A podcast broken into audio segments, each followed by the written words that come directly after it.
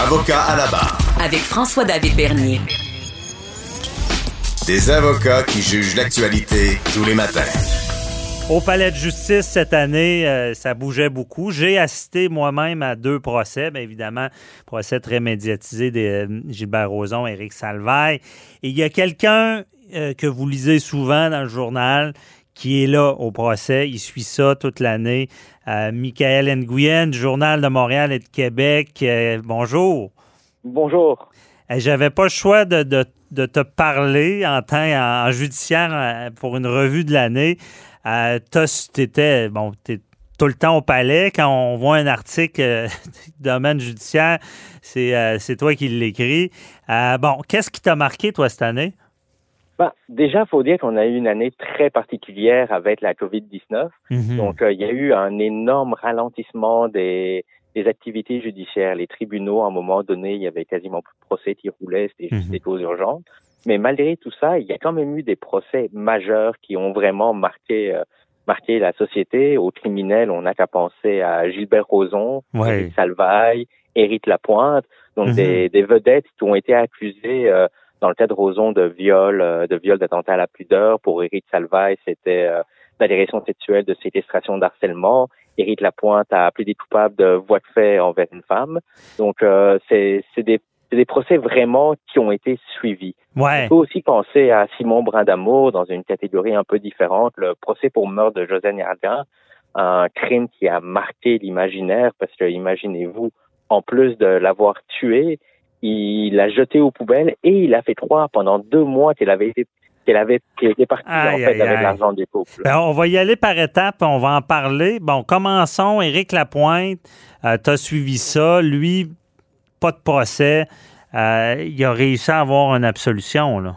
Exactement. Puis c'est ça qui a un peu marqué le, public et que beaucoup d'organismes d'aide aux femmes ont dit que ça envoie un très mauvais message à la société parce que lui, il a reconnu les faits. Il a reconnu que oui, il avait trop bu, il était intoxiqué, il a frappé une femme, mhm. il a commis des voies de fait, mais malgré tout, tant la défense et la couronne ont annoncé que conjointement, ils demandaient l'absolution, c'est-à-dire l'absence de casier judiciaire. Et le juge, évidemment, bah, après avoir analysé la situation, a dit c'est pas déraisonnable, on l'accorde, une absolution, pas de casier judiciaire. Il est sorti condamné à ne pas être condamné d'une certaine façon. Ouais, ça, tu as dû avoir des, des réactions euh, du public ou tout, tout, à fait. Plusieurs organismes ont dit que ça envoie un très mauvais message, c'est un message d'impunité. Même quand un accusé reconnaît s'en être pris à une femme, il peut quand même s'en sortir sans casier. Donc ça, ça, a causé un énorme choc. Ouais. Et là, c'est une année. tu me fais penser, c'est une année, c'est pas trop bon parce qu'on parle évidemment des procès vedettes. Là. Euh, Rick Lapointe, absolution, et euh, Salvaille, acquittement, Roson, acquittement. C'est sûr que le message pour ces organismes-là, ils doivent être découragés cette année. D'une certaine façon, oui, mais heureusement, il y a certaines autres causes qui justement redonne espoir. On n'a qu'à parler euh, de Simon Brindamour. Ouais. Donc euh, ce, ce Montréalais qui a décidé de tuer sa conjointe de la pire des façons. La femme, euh, elle est sortie en elle, lors d'une dispute, elle est sortie en criant qu'elle était une femme battue. Ben, il l'a attrapé en lui disant tu dis être une femme battue, tu vas savoir ce qu'est une femme battue, et il l'a battue à mort. Ah, il l'a pris avec une queue de billard, l'a ramené à l'intérieur pour l'achever à coups de bâton de baseball. Mais hmm. pire encore après, plutôt que plutôt que d'avouer son crime, de se rendre, il s'est débarrassé du corps en le jetant aux poubelles. Donc il l'a mis dans un sac de hockey, a pris l'autobus, est allé jeter dans un ah. conteneur et pendant deux mois a fait croire que la femme avait été partie en fait avec mhm. l'argent du couple. Donc euh, il a fini par craquer et évidemment lui il a été condamné euh, à la prison à vie sans possibilité de libération avant 16 ans, donc meurtre au deuxième degré. OK, deuxième degré. Il a, il a subi un procès lui hein? Il a subi un procès, sa, sa version n'a pas été crue. Lui disait qu'il y a une dissociation qui fait qu'il devait être déclaré coupable d'homicide involontaire. Mais ça n'a pas marché. Et la juge a fait un vibrant plaidoyer contre justement la violence conjugale en disant que c'est un fléau, que c'est une responsabilité de toute la société. Parce que d'un côté, il dit que c'est des crimes inacceptables et tout le monde doit se lever par rapport à ça. Et elle encourage le monde. Si vous voyez un signe extérieur, de violence, ben, intervenez, appelez la police juste pour vérifier parce que c'est une responsabilité commune de tous combattre la mhm. violence conjugale. Et le, juge s'est prononcé, là, la, la, juge au, dossier. Là, on voit ça de plus, de plus en plus, là, les juges veulent. Cette année, on peut le voir dans, dans plusieurs jugements que les juges sont de plus en plus virulents envers euh, envers la violence conjugale, envers la violence envers les femmes. Donc euh, les sentences s'en répercutent. Et même pour la violence sexuelle contre les enfants, on peut penser à l'arrêt de la Cour suprême, euh, l'arrêt Friesen, qui est sorti au printemps et qui justement vient rappeler que les crimes contre les enfants, c'est des crimes excessivement graves et doivent être, doivent être punis en conséquence. Et que mhm. même la jurisprudence de l'époque doit être écartée pour justement maintenant donner des sentences beaucoup plus exemplaires. Ah Et justement, on voit le, changement dans la société, parce que ce que disais la Cour suprême, qui est très intéressant, qui est énormément repris, c'est qu'il faut arrêter de parler de termes qui peuvent sembler moins graves quand on parle de crimes contre les enfants, de crimes sexuels. Dire par exemple, oh, c'est une caresse, c'est un attouchement. Non, c'est une agression sexuelle. Une simple caresse est une agression sexuelle et peut traumatiser un enfant. Ah, je comprends. C'est encourageant de voir ce jugement-là qui est tombé cette année parce que, bon, il n'y a rien de plus révoltant que de voir des peines bonbons en matière d'agression d'enfants. On les appelle les, tueurs d'armes. Et euh, ben, on parlait de dossiers qui de personnes connues qui qui, a des acquittements, mais il y a le dossier de Michel Brûlé, qui est quand même euh, connu, l'écrivain, euh, pas l'écrivain. Euh, l'éditeur. L'éditeur, c'est ça. Théodore de Québec. Donc lui, c'est vraiment dans la foulée du mouvement Moi aussi en 2017.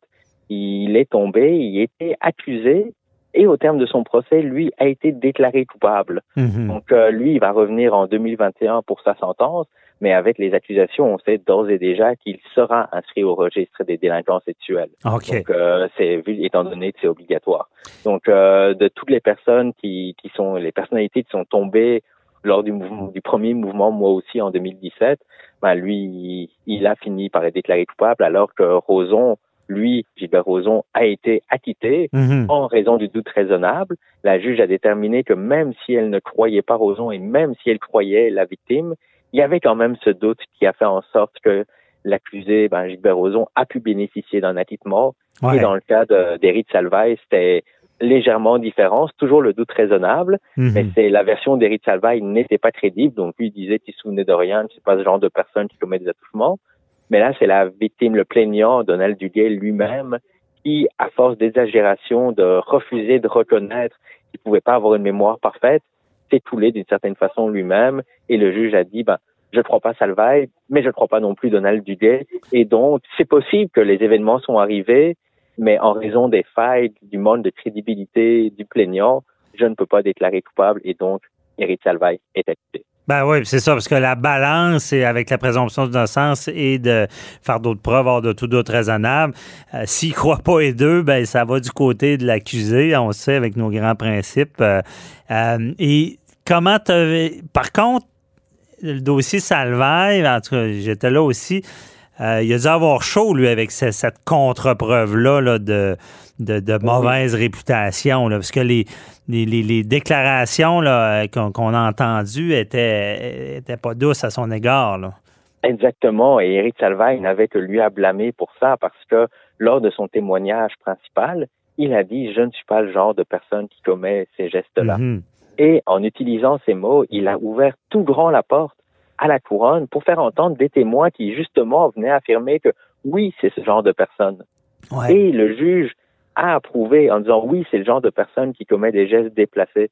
Donc évidemment, Eric Salvaille, au long, tout au long du jugement qui fait, qui fait 50 pages, 49 pages, c'est certain qu'il y avait un stress où il disait que sa crédibilité, il n'y en avait pas, que oui, c'est ce genre de personne, mais heureusement pour Salvaille, le témoin n'était pas assez crédible. Ouais, parce que. principal n'était pas assez crédible.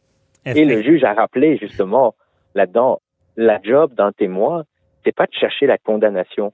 Ça, c'est le fardeau de la couronne qui doit chercher la condamnation. Mm-hmm. Hors de tout doute raisonnable, le témoin, d'une certaine façon, tout ce qu'on lui demande, c'est de dire la vérité. De, dire la vérité de façon honnête. Et mm-hmm. que c'est pas grave s'il y a des détails qu'il oublie, le juge le dit un témoin peut oublier certains détails, mais ça n'affecte pas sa crédibilité parce que c'est normal qu'au bout de 20 ans, 30 ans, ben, on ne se rappelle pas de tout.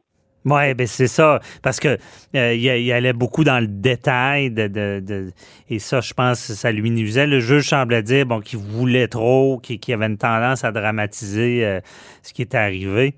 C'est ça. Puis il le dit en en soi, c'est pas grave que le témoin cherche à en mettre, mais il faut pas que ça se fasse au détriment de la vérité.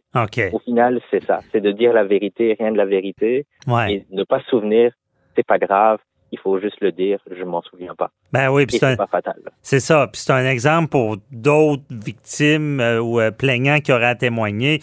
Ne pas se souvenir, c'est pas grave. Essayez pas de donner des détails du détail, c'est dangereux. Faites seulement dire que vous vous souvenez pas. La morale de l'histoire, parce que on s'entend, euh, Michael, que si euh, on, s'amuse à comparer, si le, plaignant dans le dossier Salvaire avait eu la même crédibilité que la plaignante dans Roson, ça en était euh, pas, c'était pas un acquittement pour Salvaire. Là. Et on peut, on a l'impression que c'est un petit peu ça, d'une certaine mhm. façon. Parce que Salvaire, ce que j'ai bien compris, a été acquitté vraiment sur euh, l'ensemble, sur le témoignage de Duguay là, qui tenait pas, là, comme euh, tu l'as bien dit, euh, disant que quand les deux, quand on croit pas les deux, ben qu'est-ce qu'on fait? Évidemment, on acquitte en fonction de la présomption d'innocence. très intéressant, mais ça va, j'imagine en 2021, on regardera ça ensemble si ça va brasser autant que cette année. C'est sûr que c'est des procès très médiatisés. Euh, merci beaucoup, Michael Nguyen du Journal de Montréal, de nous avoir euh, fait cette revue euh, de l'année. Et on se reparlera pour d'autres dossiers. Puis joyeux, joyeux temps des fêtes à toi et ta famille.